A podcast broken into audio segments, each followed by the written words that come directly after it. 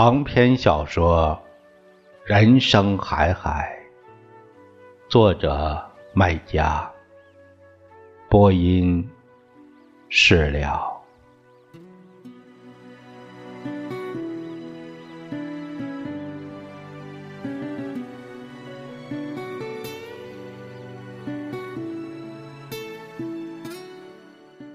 报纸上说。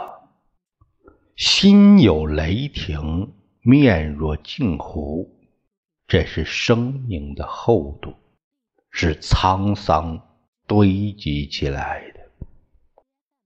我惊诧他在说这种杀人强奸的事儿时，依然声色不动的平静，像在说抽丝剥蚕的平常事。他畏惧。惊吓的神经大概是麻木了，像他的手掌结一层糙皮，长满厚厚的茧，刀子都敢接。一直如此，不论说什么，他总是一个表情，没有表情的表情，波澜不惊的样子。一个腔调，风平浪静、落雪无声的样子，事不关己、高高挂起的腔调，倒是隔壁上校鼾声一阵阵的，时而高亢欢快，时而悲切沉吟，像在梦中历尽悲欢离合。因为是逃走的，自然不敢回村里，怕被追杀。他飘在上海城里，颠沛流离，做个各种苦工，就是不敢去医院找工作，怕仇家顺藤摸瓜找到他。他吃得起苦。但能吃苦的人实在多，满大街都是跟他抢饭碗的人，竞争激烈，生计总出问题，最后还是斗胆去医院做护士，毕竟学过，也毕竟是门槛的活专业的事儿，抢的人少，总算。安顿下来，过了将近两年太平生活。大概已经好久没正八经百的跟人家说过普通话。开始他讲述的语速偏慢，且不时冒出方言土语，但普通话的底子在那儿，讲着讲着。摸到门路，找到感觉，到这时已经熟门熟路，顺口起来，语速提起来，只是语气和神情一律不变，矮板的样子，是被麻木锁住的。可我天生命苦，秋葵一样，好日子长不了。一九四九年三月二十日下午三点钟，我正在给一位在街头打架、挨了刀伤的病人输液。护士长突然把我叫走，他对这个时间记得如此清楚，好像是他生孩子的时间。其实差不多，这是他一个新的历史事件。上校已经在三天后的手术台上等他。现在。我们说国民党抓壮丁，总以为抓的都是男人，其实也有女人。我就是这天下午被一个操着四川口音的国民党军官带走的。全医院十来个年轻护士在大厅里排成队。他在我们面前来回走着，看着，指着，点人头，总共点了五个。我是最后一个被点到的，没什么好啰嗦的，谁啰嗦，他把枪抵在谁头上。有人当场吓得尿失禁，他照样带走。我们被塞进一辆吉普车，三个人的位置，五个人挤。他坐在前面，哼着小调，流里流气的。我真担心我们被。拉去做那种事儿，我想，如果是做那种事儿，我就死给他们看。我见多了死人，家里人都死了，我对死不怕。吉普车开一个多小时。换成一辆带棚的大卡车，车上满当当的，都是和我一样年轻的姑娘。私下问，都是护士，有的还穿着白大褂，好像要拉我们去救一火车伤兵。有一个押车的，腰里别一把手枪，手上提一把卡宾枪，警告我们：谁不老实，小心吃铁花生。是自弹的意思。我们问他去哪儿。他说：“去的地方多着呢，运气好可以见着李宗仁总统，运气不好只能去见鬼了。”卡车连夜出城，往南京方向开，一路经过多座军营。每进一个兵营，放下几个人，多则五六个，少三四个。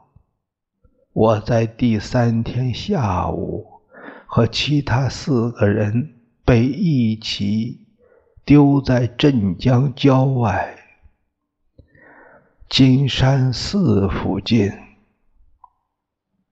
长江边的一座兵营，后来知道这是一支舰艇部队。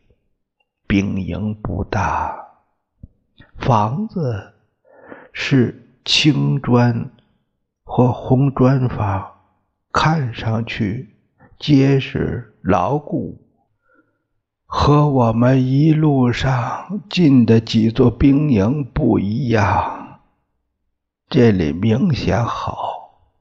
以前有些兵营破破烂烂的，像野鸡部队。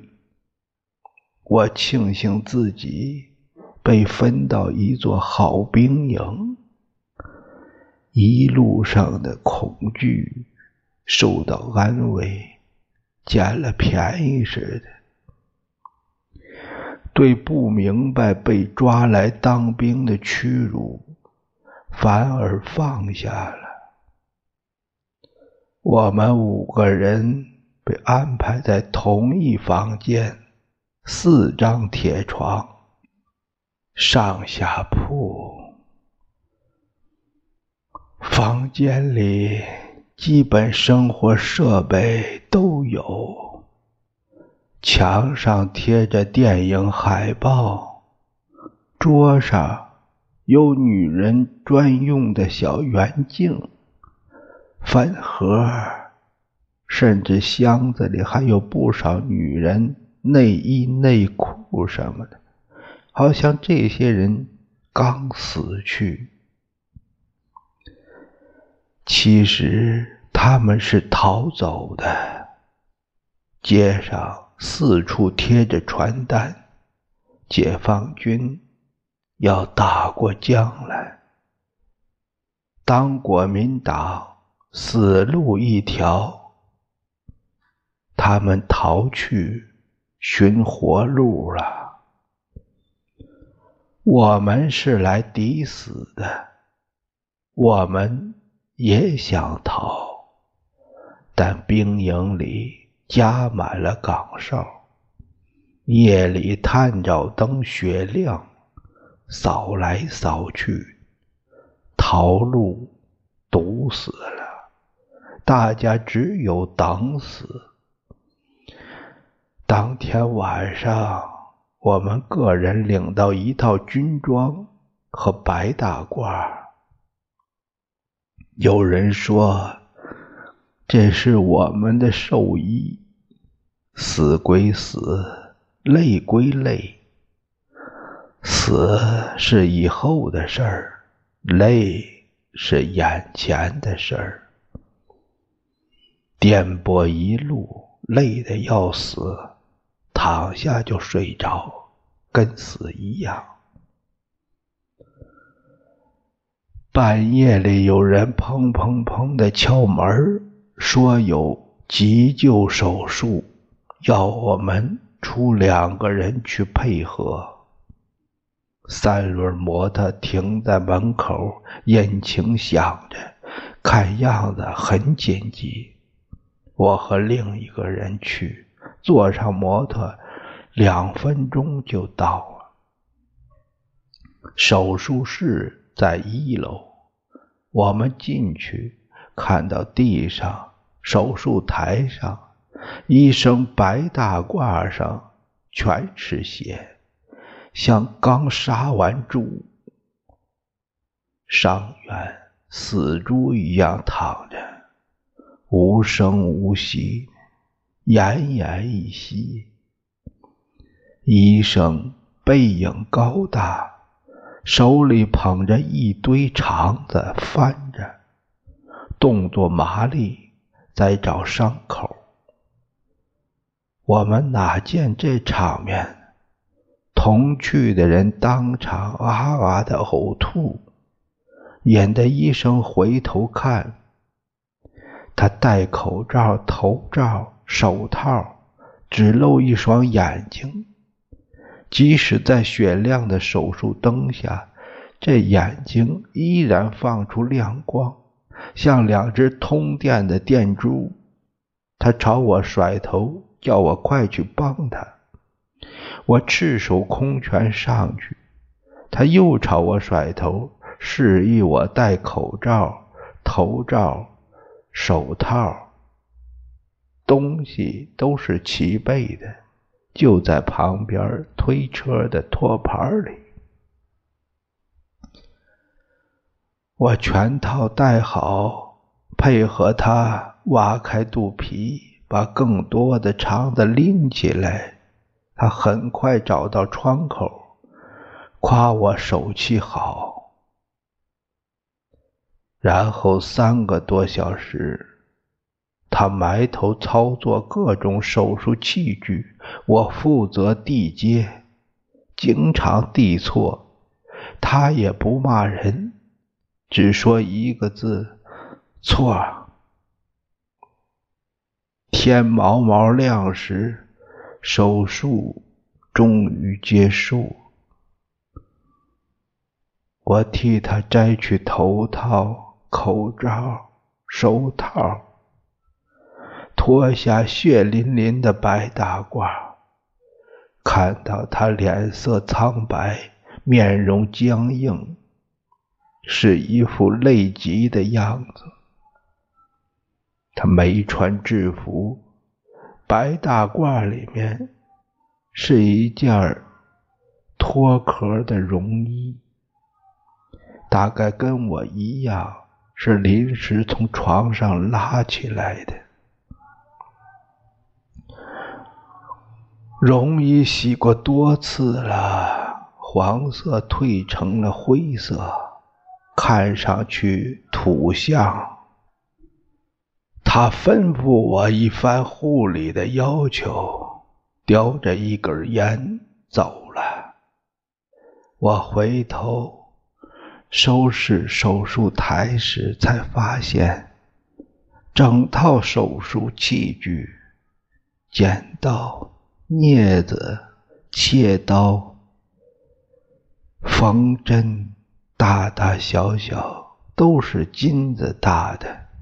刚才太紧张，没注意到。上午九点多钟，他来查房，穿着一套带上校军衔的制服，刚睡过觉。脸色红润，和我夜里见的人丝毫搭不上。他倒一眼认出我，问我伤员情况，也问我个人一些情况，知道我是被抓来的壮丁。他似乎猜到我想逃走的心思，劝我。别胡思乱想，好好待着。他指着昏睡的伤员告诉我：“他就是逃的下场。”原来我们熬了一夜辛苦，救的是一个逃兵，没有功劳，只有苦劳。护士都逃了，当兵的也要逃。我想这部队必定打不了胜仗。果然，一个月后，解放军打过江来，整座兵营只冒出几声枪响，解放军。就顺顺当当接收了我们。这一个月里，我和他没见过几次面，因为逃兵都不敢逃了，没伤员。他是不来医院的，据说他天天在家里养着猫，看着报。吃饭有人送，衣服有人洗，是长官的待遇。有一次，我在营区路上碰到他，露出一口白牙，对我爽朗的笑容，叫我一声名字，并问我：“你是这名字吧？”我说是，停下来。等着他再问我话，他却没下文了，径直挺个胸脯，大踏步朝前走了。我听着他撒下一路铿锵的脚步声，像听音乐，心里喜悦，忍不住回头看他，希望他也回头看我。这是我长这么大头一次回头看一个男人。那年我十九岁，他三十一岁。他也是我这一辈子唯一这么回头看过的男人。他没有回头，我心里空落落的。像他本来在我心里就这么走掉了，心里就空了。他努力想用细节给我重塑上校三十一岁的英俊形象，也试着回忆自己心里第一次装下男人的青涩，但上校不配合，大概是做了噩梦。鼾声突然变成惊叫声，把他从遥远的过去。拉回来，拉去他身边，跟我听到女儿在梦里惊叫差不多。孩子们都一样，白天天不怕地不怕，夜里却常常为一只吞下大象的蚂蚁吓得要死，惊叫、尿床。他过去，像我去看女儿一样观察一下，摸摸她脸蛋儿，帮她理理被子，应该是这些吧。反正我是这样，如果醒了，我会哄一哄，一般哄两下，又会睡过去。孩子就这样。睡觉是他们的拿手好戏。